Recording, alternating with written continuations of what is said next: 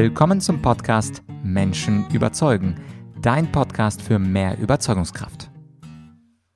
Mein Name ist Vladyachenko und heute ist ein ganz besonderer Gast zu Gast.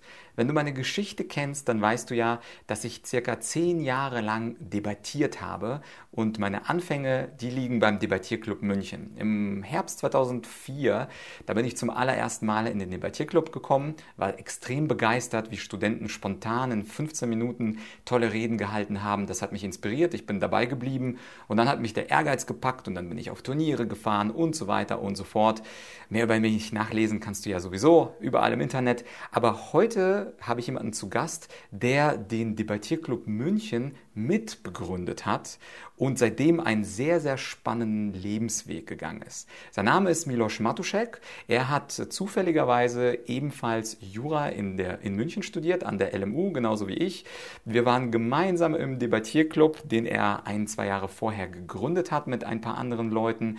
Und anschließend, und das äh, vereint uns auch, nach seiner äh, juristischen Tätigkeit hat er nie als Anwalt gearbeitet, sondern hat sich dem Schreiben zugewendet. Er veröffentlicht bei Zeitungen wie Frankfurter Allgemeine, Süddeutsche, Neue Züricher Zeitung, also ist wirklich mittendrin in den Leitmedien gewesen. Doch seit einiger Zeit ist er ein bisschen kritisch geworden, was die Leitmedien und die Debattierkultur in Deutschland anbetrifft. Und darüber spreche ich mit ihm heute. Er hat nämlich zwei Dinge gemacht. Er hat gemeinsam mit Gunnar Kaiser einen sogenannten Appell für freie Debattenräume initiiert, äh, über den wir dann gleich ausführlich sprechen werden, was für mich als Debattierer natürlich gefundenes Fressen war, deswegen sprechen wir natürlich darüber zuerst, den auch sehr, sehr viele Intellektuelle unterzeichnet haben, so Leute wie Dieter Nuhr ähm, und ganz, ganz viele andere, wie gesagt. Ich will das Interview nicht vorwegnehmen. Und als zweites sprechen wir noch über seinen äh, Artikel, der letztes Jahr mit der am meisten geteilte Artikel war, nämlich was, wenn die Covidioten am Ende doch recht haben und äh, ja, du darfst dich also auf die spannende Diskussion freuen mit meinem ehemaligen Debating Buddy Milos Matuszek. Viel Spaß! Gibt es in Deutschland noch eine freie Debattenkultur? Haben die Journalisten die Seiten gewechselt und machen jetzt statt kritischem Journalismus PR für die Bundesregierung? Und gibt es eigentlich einen Ausweg aus dem, was mein heutiger Gast das Corona-Zombie-Land nennt? Das sind gute Fragen und auf die hat mein Gast natürlich die richtigen Antworten. Heute zu Gast bei Menschen überzeugen ist Milos Matuszek. Er ist Jurist, er ist Publizist und ein sehr scharfer Kritiker. Milos, ich freue mich sehr, dass du heute zu Gast bist. Vielen Dank, Wladimir. Bin gerne dabei. Dankeschön. Milosch, eine Frage. Du hast ja einen Appell für freie Debattenräume formuliert mit Gunnar Kaiser. Und du und ich, wir teilen ja eine gemeinsame Geschichte, und zwar die im Debattierclub München. Da waren wir damals auch sehr stark für freie Debattenräume, haben spontan über Themen diskutiert und debattiert. Meine erste Frage an dich, warum braucht denn Deutschland einen Appell für freie Debattenräume? Ja, man könnte einfach sagen, einfach deswegen, weil es keinen freien Debattenraum gibt. Ähm, die grundsätzliche Frage, die man sich stellen muss, ist, welche Funktion haben wir eigentlich oder welche Funktion verfolgen wir mit einem freien Debattenraum? Den gibt es ja nicht oder soll es ja nicht deswegen geben, weil es sich so schön anhört, sondern weil wir da etwas damit verbinden. Und ähm, die Idealsituation wäre, wenn sich das freie Wort im Widerstreit der Ideen in einem Prozess ähm, begegnen könnte. Und diese Begegnung haben wir derzeit im journalistischen Spektrum nur sehr, sehr begrenzt. Und ähm, wir haben etwas, was ich privatisierte Debattenräume nenne. Also verschiedene Unternehmen von links bis nach rechts, privatwirtschaftlicher Natur, besetzen einen Raum, dann gibt es die öffentlich-rechtlichen Medien, die besetzen einen anderen Raum und dann gibt es vielleicht noch die Alternativmedien, die jetzt stärker werden die auch einen eigenen Raum haben. Aber wir haben eigentlich keine Verbindung zwischen diesen Räumen oder nur so begrenzt.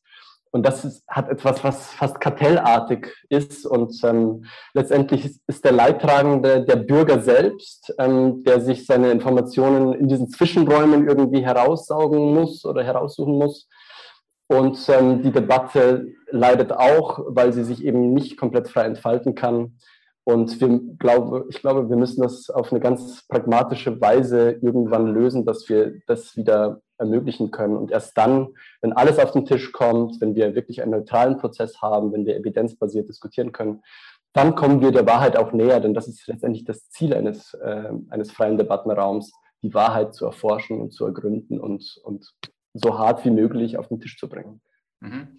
Ja, und was für viele Zuschauer wahrscheinlich ein bisschen abstrakt klingt, dieser Kanal hier, da kann ein Lied davon singen. Vor kurzem wurde das dritte Video, das dritte Interview hier zensiert von YouTube mit Professor Aris Christidis, der sich sehr kritisch mit dem Thema Impfung auseinandergesetzt hat. Das erste Interview war mit Bhakti, das zweite Interview, was zensiert wurde, war mit Professor Esfeld. Das heißt also, was sich jetzt abstrakt nach Debatten, Räumen und Stigmatisierung anhört, ist für uns YouTuber und auch uns Journalisten leider wahre Realität geworden. Und äh, spannenderweise oder besser gesagt traurigerweise haben wir ja auch im Vorgespräch äh, darüber diskutiert, dass wir medizinische Informationen oder medizinische Studien besser nicht zitieren, weil die Wahrscheinlichkeit einfach sehr groß sein wird, dass auch dieses Interview hier von YouTube gelöscht wird.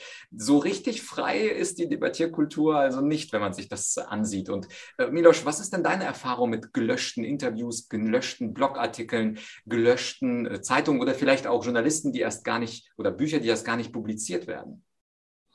Ja, es ist auch mir passiert, dass äh, Blogbeiträge, die dann zum Beispiel von Gunnar Kaiser eingesprochen wurden, ähm, dass die auf YouTube gelöscht wurden oder dass es Strikes gab für diese Inhalte. Wir hören das von Boris Reitschuster, ähm, von Jena Preradovic, äh, KenFM wurde komplett von YouTube gesperrt. Ähm, das ist insgesamt eine sehr besorgniserregende Situation, sehr betrüblich. Ähm, ich finde es auch fatal und armselig, dass der normale Mainstream-Journalismus ähm, sich diesem Thema überhaupt nicht zu widmen scheint. Also Zensur auf YouTube kommt als Thema fast gar nicht vor. Das ist auch deswegen fatal, weil vielen Leuten dann, ähm, also wir haben ja einen Effekt im, in, der Verhaltensökonomie, den nennt man den What you see is all there is Effekt. Also das, was man sieht, ist alles, was da ist. Wenn man jetzt einen Teil einfach rausnimmt ähm, und den einfach viele Leute gar nicht zu Gesicht bekommen, fehlt niemandem etwas, weil man vermisst nichts, was man überhaupt nicht kennt. Und insofern kann Zensur auf diesen Bereich YouTube oder Facebook oder Twitter, denn das passiert ja auf vielen anderen Plattformen auch, ähm, mehr oder weniger so ein bisschen unter dem Radar verlaufen. Und ähm, was mich da einfach sehr frappiert ist, dass viele Leute das nicht skandalisieren, weil es ist ja im Grunde egal, was man von diesen Informationen halten will, ob die wertvoll sind, ob die äh, ob die anecken oder eben nicht. Ähm, all das, all diese Informationen sind geschützt von der Meinungsfreiheit, sind geschützt von der Pressefreiheit. Ähm, und ähm, letztendlich wird das Recht eines jeden beschnitten, sich aus einer frei verfügbaren Quelle zu informieren. Also wir haben das Grundrecht der Informationsfreiheit, was hier auch noch mit, mit eine Rolle spielt. Ähm, vielleicht nicht im Staat-Bürger-Verhältnis, das nicht, aber wir haben auf jeden Fall die Drittwirkung jetzt gehen wir ins Juristische, über eine, eine Plattform oder mehrere Plattformen, die eine gewaltige Marktmacht haben und inzwischen auch meinungsbildend fungieren. Und ähm, das ist insgesamt eine Situation, also die, die nicht haltbar ist und unter der wir alle leiden. Und wenn dann der Mainstream leider Gottes dann auch noch alarmt ist, äh, was letztendlich so ein bisschen die Funktion des Mainstreams zu sein scheint, dass er immer äh, zu spät ähm, auch ein Problem des Journalismus aktuell, dass er sehr asynchron verläuft. Dann haben wir eine insgesamt dysfunktionale Debattenkultur, eine, einen nicht funktionierenden Debattenraum und letztendlich eine nicht funktionierende Information gegenüber dem Bürger. Und der Bürger kann sich dann auch nicht die, ähm, ja, die Urteile bilden, die er braucht, um äh, Entscheidungen zu treffen. Also insgesamt leidet dann auch die Demokratie daran. Und das sehe ich so ein bisschen als, äh, als Hauptproblem unserer Zeit, dass uns so ein bisschen die, die Institutionen, auf die wir bauen, Demokratie, Medien, auch das Rechtssystem, ähm, dass die uns aus dem Leiden zu gehen scheinen. Und das ist eine sehr beunruhigende Situation. Also nur um ein Beispiel zu nennen, wenn wir über, über das Problem der nicht ausgelasteten Intensivbetten, wenn wir über die Probleme es bei PCR-Tests gibt, ähm, ohne das jetzt zu vertiefen. Wenn wir da eineinhalb Jahre später drüber reden, dann braucht es Journalismus nicht. Also das ist dann für mich Geschichtswissenschaft und die fängt woanders an. Und ähm, jetzt kommt natürlich das Thema der Impfungen. Auch da wollen wir nicht ins Detail gehen, aber ähm, man kann sich ausmalen, dass es niemandem geholfen ist, wenn wir über Probleme allgemein formuliert, die im Zusammenhang mit diesen Impfungen bestehen könnten, ähm, erst zwei Jahre später erfahren. Und ich will mir nicht ausmalen, wie die Institutionen da wieder rauskommen. Also ich kann mir nicht vorstellen, dass das einfach mit, einem, mit einer Entschuldigung, mit einem Merkelschen Achselzucken und, ähm, und so weiter beerdigt wird. Also da laufen wir gerade auf tiefgreifende strukturelle Fragen zu und ähm, müssen da einen Ausweg rausfinden. Mhm. Jetzt bist du ja auch jemand, Milosch, der im Grunde in den Leitmedien viel publiziert hat. Also ich habe auf, deinem, auf deiner Seite gelesen, du hast ja unter anderem für die äh, FAZ, für die Süddeutsche, für die NZZ, für wen auch immer, also im Grunde für den Mainstream, für die Leitmedien lange geschrieben. Und vielleicht kannst du mir deswegen auch äh, eine Antwort darauf geben. Ich habe nämlich natürlich nicht erwartet, dass alle Menschen, die in sogenannten Qualitätszeitungen Journalisten oder Redakteure sind, dass alle Menschen kritisch berichten und investigativ und Dinge abwägen. Aber ich hätte doch erwartet, dass vielleicht die Hälfte oder ein Drittel auf jeden Fall aufsteht und diese kritische Berichterstattung dann macht. Also was du in einem deiner Blogartikel schreibst, das habe ich ja von dir aus der Einleitung, dass also die Journalisten eher auf die PR-Seite für die Regierung gewechselt sind. Und meine Frage ist ja, du hattest ja mit vielen Kollegen Kontakt. Ich kenne ja persönlich höchstens zwei Journalisten und du bist einer davon. Äh, woran liegt das eigentlich, dass die Qualitätsmedien, wie man sie so schön nennt, also du hast, äh, wie zum Beispiel die Zeit, sich nicht mal in so einem Dossier wirklich vier Seiten Zeit nimmt für aktuelle Studien, die allgemein formuliert mit Vorurteilen ähm, aufräumen, was beispielsweise Impfungen angeht, was PCR-Tests angeht. Das ist ja letztlich, wenn es sogar für, ich sag mal, ein kleines Gemüt wie mich möglich ist, dann ist es für einen großartigen Journalisten aus der Zeitredaktion, glaube ich, ein leichtes. Also Frage, warum äh, gibt es nicht zumindest diese 20, 30 Prozent, die dann aufstehen äh, in der Zeitredaktion, im Spiegel und wo auch immer, sondern es sind wirklich absolut Einzelmeinungen, wie beispielsweise in deinem Fall, der quasi außerhalb des Systems steht und auf seinem Blog etwas berichtet. Also wie kommt es, dass niemand aus den Journalisten spricht? Gute Frage und ich kann über die Antwort auch nur teilweise mutmaßen. Erstmal will ich sagen, ich glaube, dass es insgesamt im Journalismus sehr stark rumort. Ähm, auch ich habe Kontakt zu Journalisten, die sich bei mir melden und sagen, sie tragen das jetzt auch nicht mehr lange mit, sie sind jetzt auch kritischer geworden und gucken genauer hin und finden das insgesamt auch nicht mehr in Ordnung. Also es, man muss einfach verstehen, dass es da vielleicht unterschiedliche Geschwindigkeiten gibt. Ähm, diejenigen Journalisten, zu denen ich mich jetzt zähle, die auch schon vor, sagen wir mal, drei, vier Jahren so ein bisschen schon kritisch wurden und angefangen haben, Dinge zu hinterfragen, die jetzt im Mainstream auch nicht hinterfragt worden sind. Für die ist das jetzt keine so schockierende Situation, weil wir das eigentlich erwartet haben, dass es irgendwie, ähm, dass irgendwie gelogen wird oder dass auch PR und Propaganda ganz normal auch ähm, zu Mainstream-Medien und auch zu ähm, öffentlich-rechtlichen Medien dazugehört. Wir tun immer nur so, als wäre das ein Problem anderer Staaten. Also mit Terrorismus ist es ja ähnlich. Das sind dann für die einen die Freiheitskämpfer, für die anderen eben die Bösen. Und ähm, Propaganda ist immer nur etwas, was andere betrifft. Und äh, Spionage ist auch nur ähm, ja, bei einem selbst verboten und die anderen machen das natürlich. Also das sind so perspektivische Probleme, glaube ich, ähm, die ähm, insgesamt auch stark äh, ja, mit der Psychologie zusammenhängen. Ich glaube, dass einfach Redaktionsstrukturen, so wie jede Struktur, dass, das, dass es da eine Art von Komment gibt, wenn man so will, dass es da eine Art von Wagenburg-Mentalität gibt, die überhaupt nicht vielleicht böse gemeint sein muss, sondern dass man einfach davon ausgeht, okay, wir sind erstmal bei den Guten. Ich glaube auch nicht, dass es Mainstream-Journalisten in Massen gibt, die äh, sich wahnsinnig freuen, jetzt äh, die, die Meinungen der Regierungen nur äh, weiterzugeben und, ähm, und damit irgendwie ähm, ja, den Diskurs quasi zu verfälschen. Ich glaube schon, dass die meisten sich denken, sie sind auf der richtigen Seite und das funktioniert eben, weil es Feindbilder gibt, die aufgebaut worden sind. Ähm, ich habe zuletzt ein Interview gesehen von Thilo Jung mit Gregor Gysi, wo äh, Thilo Jung Gregor Gysi konfrontiert hat, dass Sarah Wagenknecht ähm, doch jetzt querdenkerische ähm, äh, Affinitäten ähm, irgendwie kultiviert. Also da reichen schon kleine Begriffe, um sozusagen schon, die, die werden auch gar nicht mehr hinterfragt, was heißt das eigentlich querdenkerisch oder wer gehört da dazu oder ist es überhaupt monolithisch äh, oder ist es, äh, das sind einfach so, so, es wird mit Reizworten und mit Begriffen hantiert, die nicht mehr ausgepackt werden, sondern die nur noch als toxische Pakete sozusagen in, in Debatten eingeschleust werden und über die sich sozusagen das Spektrum der noch akzeptablen Meinungen regulieren lässt. Und so würde ich auch den Mainstream definieren. Es ist nicht so, dass es keine ähm, Debatte gibt im Mainstream, die gibt es. Es gibt nur eine sehr kuratierte Debatte. Es gibt eine sehr starke Ansicht darüber, welche Meinungen noch zum Spektrum dazugehören dürfen und welche eben nicht mehr.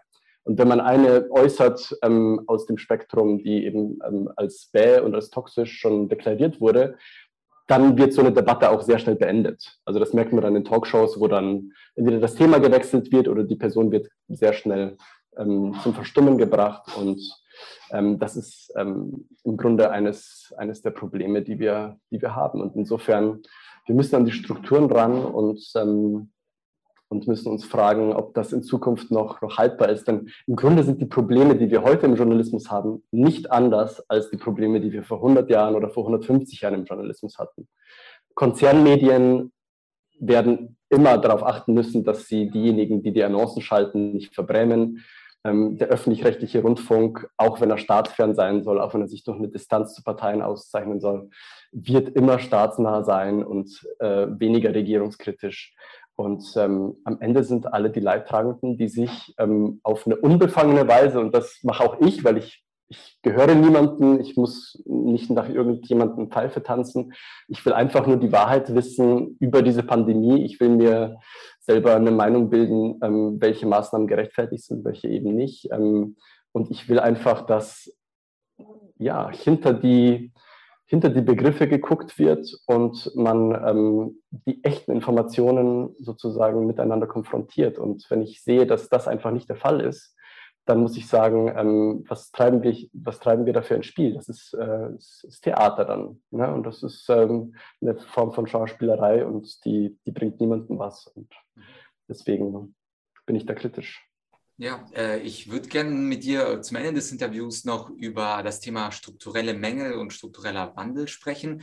Vorher noch ein Zitat, und zwar zum Thema Kontaktschuld, was ich aus eurem Appell jetzt äh, gleich vorlesen werde. Und das äh, ist ganz spannend. Erst heute Morgen habe ich ein Gespräch geführt mit einem potenziellen Gast für diese Sendung Menschen überzeugen.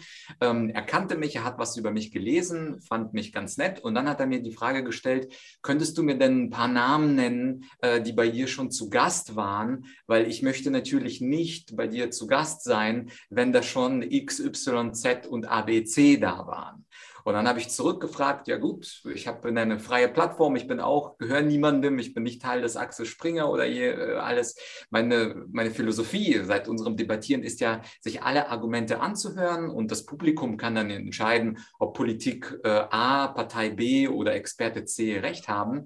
Aber der äh, Herr, das so konkret kann ich werden, der Herr hat gesagt, äh, ich bitte aber um eine Liste von allen Gästen in diesem Podcast. Und das ist ja dieses Thema der Kontaktschuld. Schuld. Und ich lese jetzt mal einen Abschnitt vor aus eurem Appell für freie Debattenräume, der mir sehr gut gefallen hat. Vielleicht kannst du da noch ein paar Worte zu sagen. Und zwar schreibt ihr da, wir möchten das unselige Phänomen der Kontaktschuld beenden. Ohne sie wäre die Absage Unkultur nicht möglich. Kontakt ist nicht geistige Komplizenschaft. Die Nutzung einer gemeinsamen Plattform oder Bühne ändert nichts daran, dass jeder für sich selbst spricht und auch nur dafür verantwortlich ist, was er oder sie sagt. Und das finde ich sehr schön formuliert, dass also Kontaktschuld eigentlich nicht existieren sollte. Jeder ist für sein gesagtes Wort verantwortlich. Aber die Frage an dich, womit glaubst du, hängt das zusammen, dass wir überhaupt jetzt von Kontaktschuld sprechen? Also wenn ich mit einem potenziellen Gast für meinen Podcast spreche, da musste ich vor einem Jahr oder vor zwei Jahren noch nicht eine Gästeliste äh, vorschlagen oder mich rechtfertigen, warum ich die Person Y auf äh, YouTube eingeladen habe. Heute muss ich das bei fast jedem Gast. Wie kommt es dazu, dass wir in dieser Kontaktschuldkultur leben? Ich denke mal, da hat sich über verschiedene Themen in der Vergangenheit, sei es jetzt ähm, Migrationspolitik, äh, Genderpolitik und heutzutage oder diese, auch diese woke Kultur der, der Identitätspolitik, des Antirassismus, eine Art von, von Ungeist einfach äh, in unserem Debattenraum, ähm, ja, in unserem Debattenraum breit gemacht, der, man kann sagen, frühzeitig stalinistischen Ursprungs war als Political Correctness, aber heute eben im, im Gewande des Guten daherkommt und möglichst eine, eine Sprachhygiene, aber auch eine Themenhygiene herbeiführen will. Es ist im Grunde, wenn man es runterkocht, eine reine Machtfrage, ähm, weil wir auch über freie Debattenräume sprechen. Sie sind eben nicht frei. Ähm, und weswegen sind sie nicht frei? Weil es eine Art von Machtkartell gibt, äh, wenn man so will, ähm, was letztendlich zulassen will oder reglementieren will, was an Meinungen oder was im Spektrum von Meinungen noch zu, zulässig ist und was eben nicht. Und ähm, die Kontaktschuld ist da ein ganz zentraler Punkt, denn über die Kontaktschuld kann man Plattformen sozusagen regulieren. Man kann sagen, okay, ähm, da ist eine Person auf einer Plattform erschienen. Ähm, diese Plattform wird in Zukunft als äh, umstritten oder rassistisch oder was auch immer ähm, geframed und gelabelt. Genauso lassen sich dadurch auch missliebige Personen aus dem Debattenraum herauskegeln. Die werden quasi unmöglich gemacht. Also alles, was wir da letztendlich erlebt haben in den letzten Jahren, das, das ging ja an den Universitäten los, dass bestimmte Redner nicht auftreten durften oder niedergeschrien wurden ähm, eigentlich die Verhinderung des Diskurses als eine Form des, der guten, guten Debattenraumhygiene, dass sich das äh, quasi ähm, ja, letztendlich äh, ja, breit gemacht hat. Ähm, und heute haben wir eine Corona-Cancel-Culture. Also es wird quasi die Generalprobe der Identitätspolitik jetzt übertragen auf ein medizinisches Thema. Und es hat immer die gleiche Funktion und auch ähnliche Mechanismen, ähm, den Debattenraum zu verengen und Personen mit Etiketten zu belegen. Man kann sagen, es ist eine Form des, des sozialen Mobbings.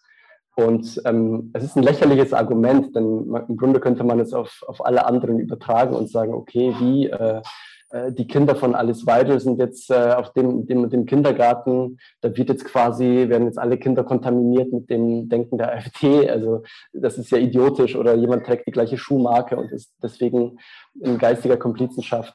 Ähm, auch da steckt eine, eine Form des kollektivistischen Denkens dahinter, denke ich, aber letztendlich eine Denkfaulheit, nämlich zu glauben, dass man Menschen ähm, über einen Kamm scheren kann, wenn sie nur bei der gleichen Plattform erscheinen oder in der gleichen, gleichen Zeitung publizieren. Und man kann den Spieß sehr leicht umdrehen, denn es gab das schöne Zitat von, von Kardinal Richelieu, der gesagt hat, äh, gib mir sechs Sätze des, äh, des ehrbarsten Menschen der Welt und ich finde einen Grund, ihn aufzuknüpfen.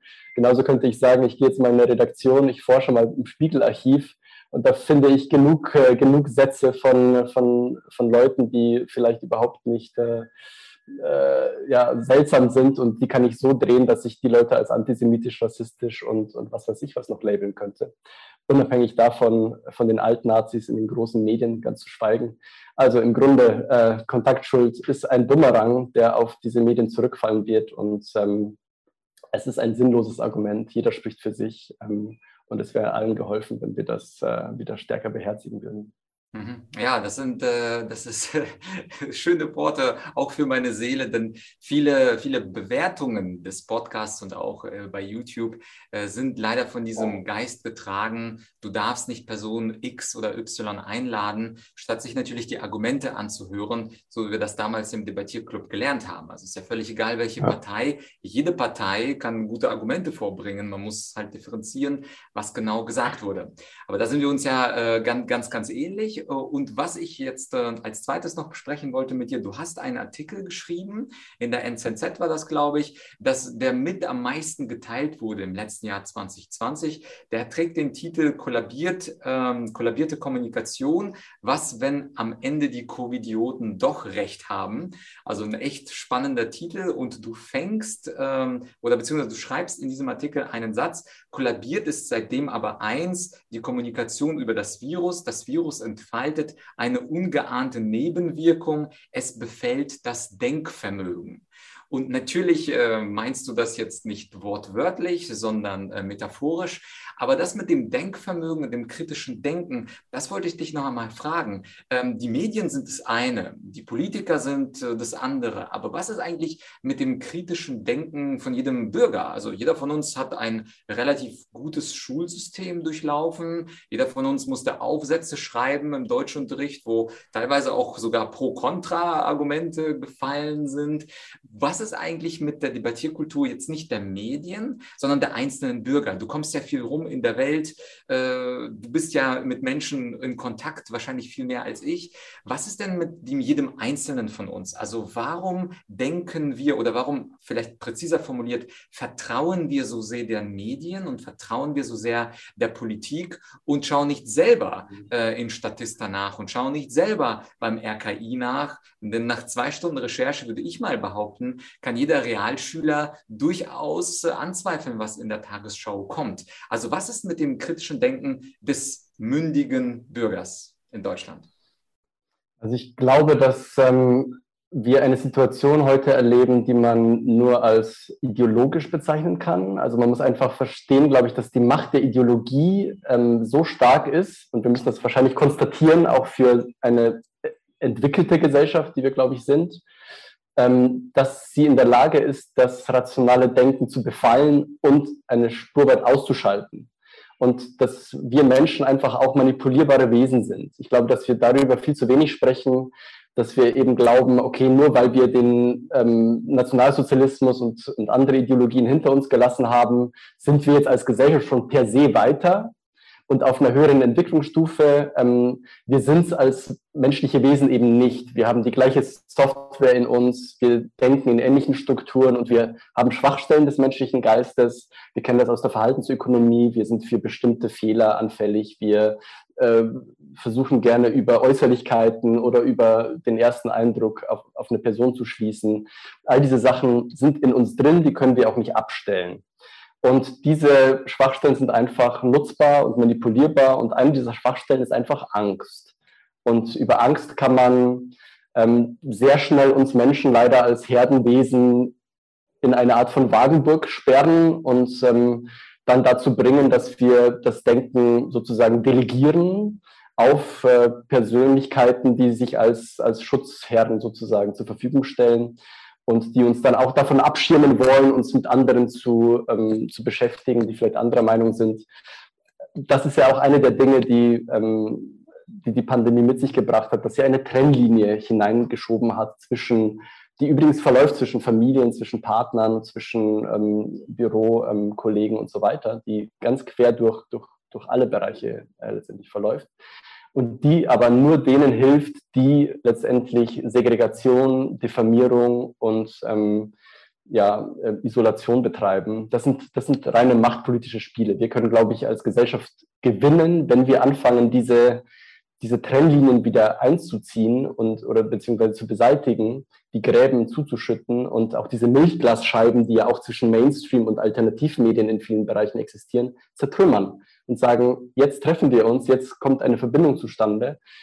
Ähm, und jetzt machen wir etwas, äh, vielleicht eine Art von runden Tisch oder äh, ja, wir machen reinen Tisch und wir machen einen runden Tisch und, und bringen die Dinge wieder, bringen die Dinge wieder zusammen. Und unabhängig von der, von dem Ruf der Person und, und der Person selbst, äh, einfach nur ähm, anhand des Kriteriums ist die Information, die diese Person ähm, äußert, eine, die uns in irgendeiner Weise in der Lage ist, weiterzubringen bei einem Thema. Und wenn es da nichts, äh, wenn da nichts dagegen spricht vom, vom, vom Thema her, wir müssen jetzt nicht darüber vielleicht reden, ob die Erde flach ist oder der Mond aus, aus Käse besteht.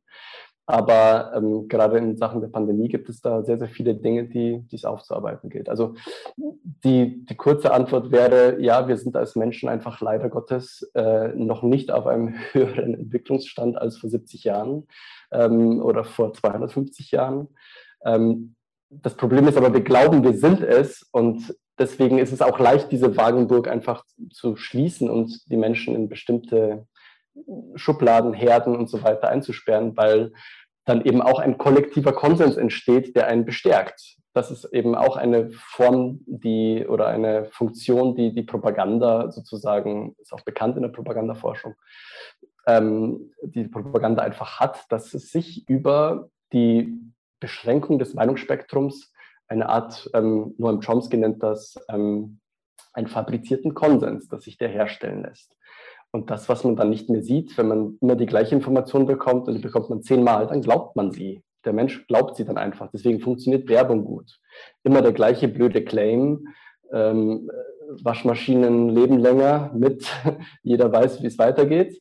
Ähm, und dann hat man es einfach drin und so funktioniert es und dann ähm, läuft der Mensch in eine Richtung. Und da sind wir als, als, als leider Gottes äh, äh, Generation, weder als Generation noch als, äh, als ganz normale demokratische Bürger recht viel weitergekommen. Und mein Wunsch wäre, dass wir an diese strukturellen Fragen herangehen und uns Gedanken machen, wie es, wie es passieren konnte, dass wir wieder in diese Art von Schubladendenken verfallen sind, obwohl wir 30 Jahre davor nur gehört haben, denkt kritisch, wie du sagst, Pro und Contra in jedem Schulaufsatz und während den Anfängen.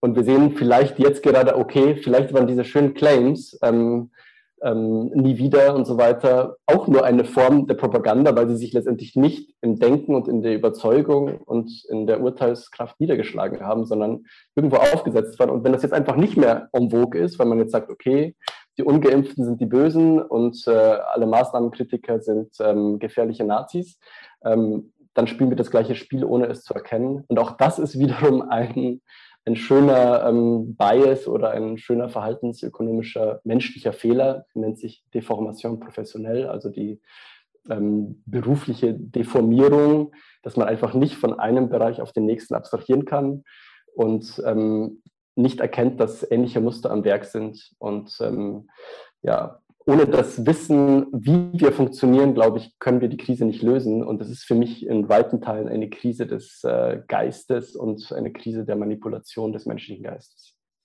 Ja, ähm, danke für diese Antwort. Ich fand das sehr schön, vor allem dieser Aspekt, den du genannt hast, dass wir denken, dass wir sehr fortgeschrittene Wesen sind und auch die Technologie spielt uns das ja vor. Ich meine, das, was wir in den letzten Jahrzehnten erfunden haben, also angefangen jetzt äh, vor 100 Jahren mit dem Flugzeug, aber jetzt auch Laptops, Smartphones. Ich meine, ein Smartphone weiß mehr als jeder Mensch der Welt dass die Technologie gaukelt uns vor, dass wir auch so schlau sind. Aber es gibt eben einen großen Unterschied zwischen einer schlauen Technologie und einem dummen, manipulierbaren Menschen. Aber zum, äh, zum Ende des Interviews möchte ich tatsächlich auch auf so einen kleinen Ausblick aus, weil jetzt, nachdem wir jetzt äh, das System kritisiert haben, bin ich einfach sehr gespannt darauf, was du als Lösung denn anbietest, also was man tun sollte strukturell. Und auch da hast du in einem Artikel was Spannendes geschrieben. Ich zitiere dich mal und vielleicht kannst du diese Aussage Aussage dann ein bisschen ähm, ausweiten und erläutern für uns. Du schreibst, die Kunst besteht darin,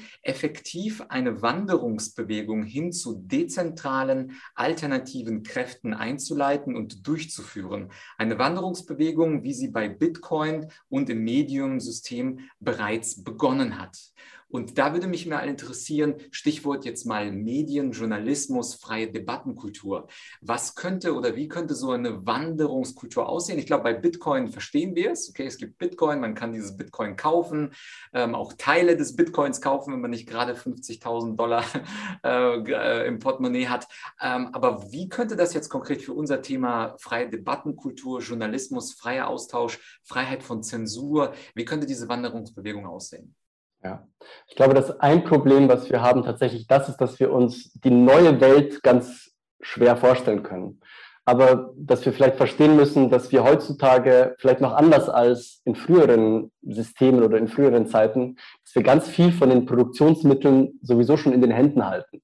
Also wir können sehr, sehr einfach uns über zum Beispiel sichere Kanäle austauschen. Ja, wir können auch sicher im Internet surfen über, über VPN oder, oder Tor-Netzwerk. Wir können, müssen auch nicht Google benutzen, sondern wir können DuckDuckGo benutzen, ähm, Plattformen, die eben keine Daten speichern.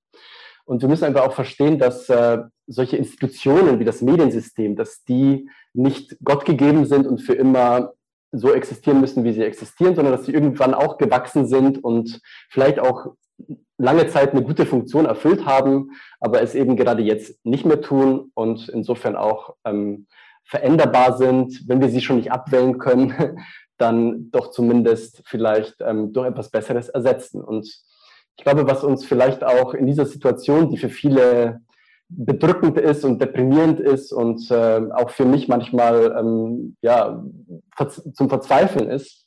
Was wir da erkennen müssen, ist, ähm, dass wir uns nicht einfach ähm, vom Blick her auf das Alte beschränken müssen und immer hingucken müssen, was beim Alten schlecht läuft, sondern wir können uns sehr stark darauf äh, fokussieren, ähm, an neuen Strukturen zu bauen und die Dinge einfach, die uns beim Alten nicht gefallen, in einem neuen System reinbringen.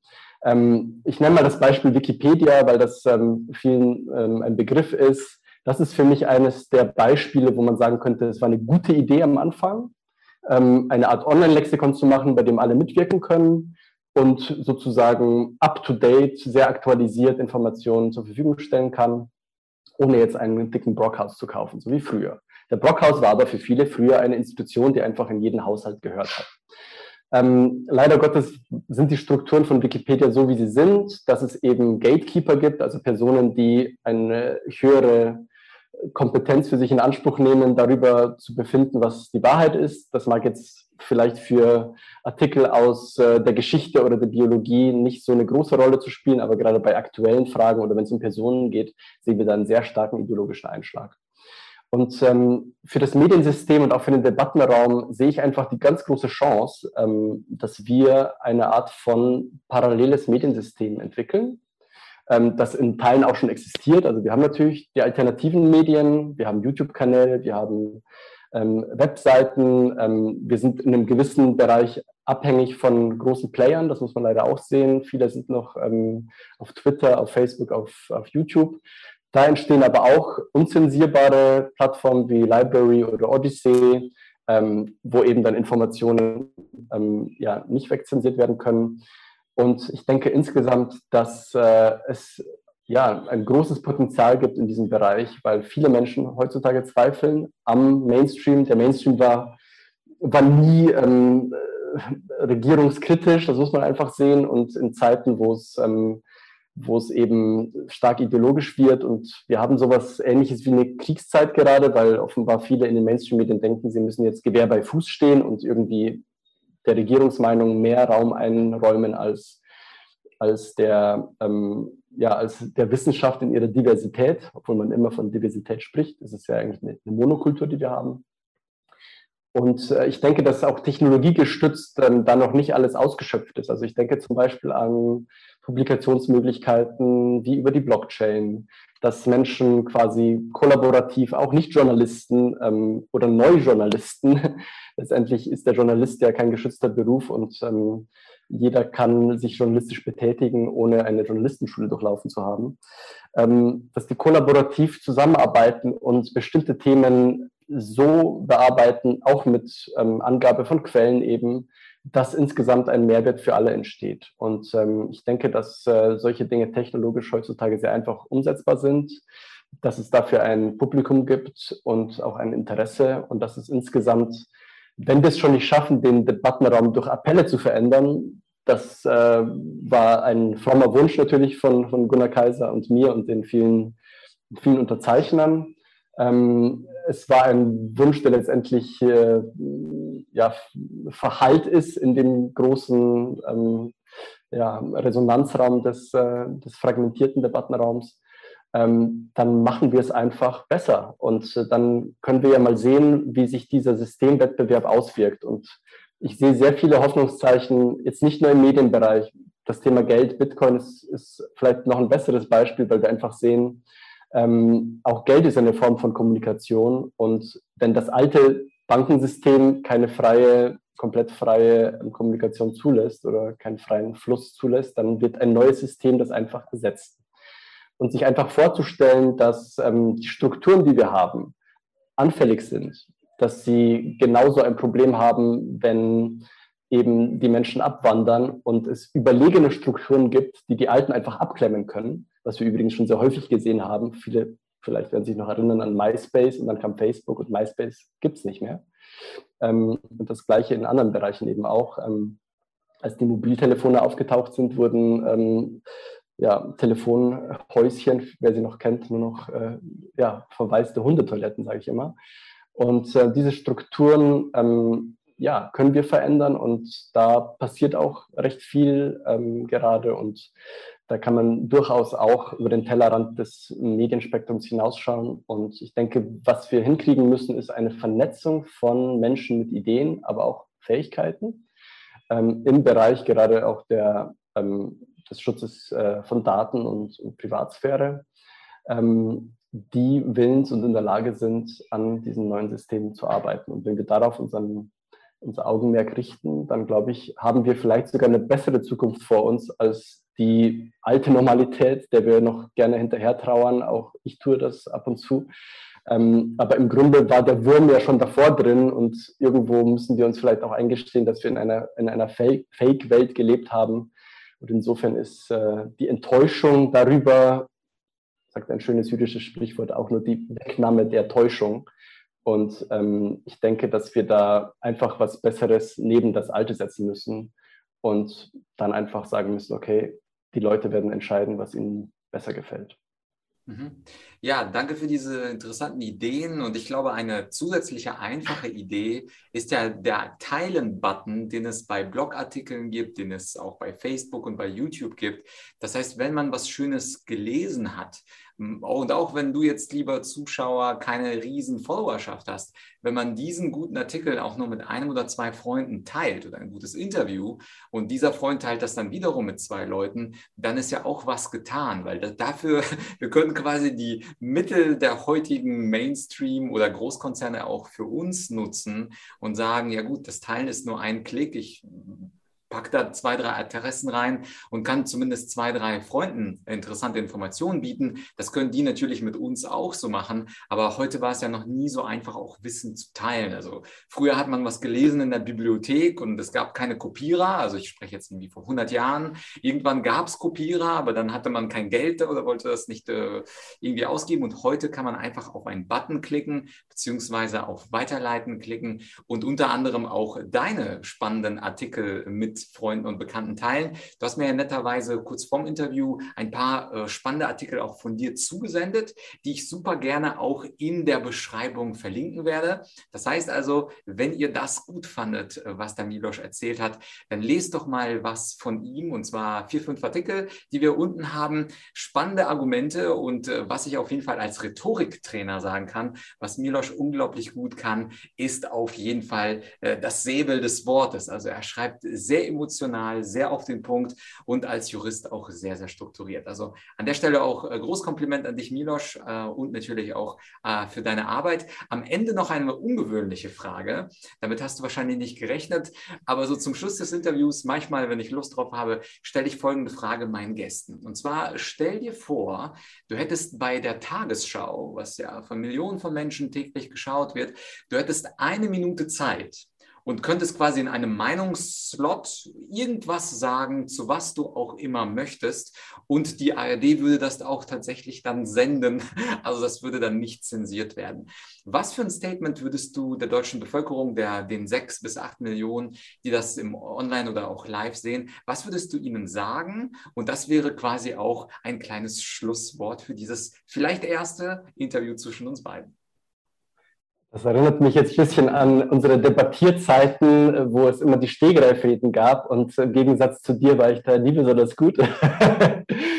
Aber ich glaube, ich würde mit ein paar Fragen an den äh, Zuschauer herangehen und einfach fragen, wieso glaubt ihr eigentlich, ist unsere Generation so viel schlauer als die frühere Generation?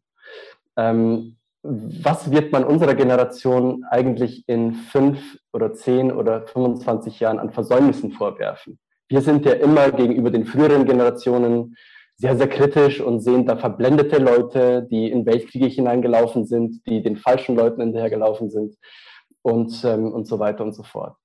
Welche Mechanismen müssten heute am Start sein ähm, oder ja, dass ihr erkennt, äh, was, was, was da eigentlich schief läuft.